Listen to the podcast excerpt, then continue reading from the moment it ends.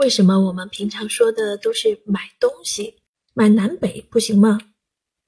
为什么会有钱这种东西？工资打银行卡上，那银行又是怎么来的？怎么就有了学校呢？外卖、快递、连锁超市是现在才有的吗？财、代这些字为什么都有背？对于现在的孩子来说，历史从来不是死气沉沉的。它是古人生活的方方面面，衣食住行、商贸往来，也是我们现在的生活。了解历史文化，对我们的孩子有着重要的意义。这一套穿越时空看文明、全景手绘中国史，正是以我们身边最常见的事物现象为切入点，进而慢慢通过自我归纳和延展，展开一条线来讲述文明发展的历程。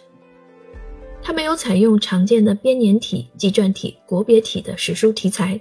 而是和河西走廊一样的主题式历史绘本，以衣食住行四大主题来讲述历史。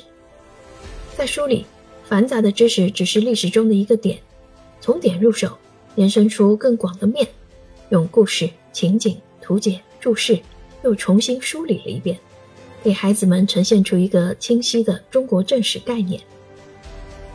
穿越时空看文明，全景手绘中国史这套书。无论是从体量还是知识含量来说，都远超一般的历史绘本，可以说是历史百科绘本中的集大成者。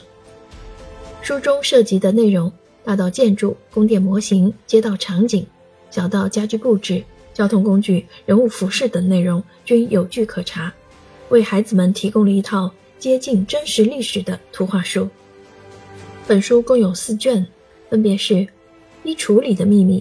及中国古代服饰卷，餐桌上的历程及中国古代餐饮卷，房屋里的温暖及中国古代建筑卷，为了走得更远及中国古代交通卷。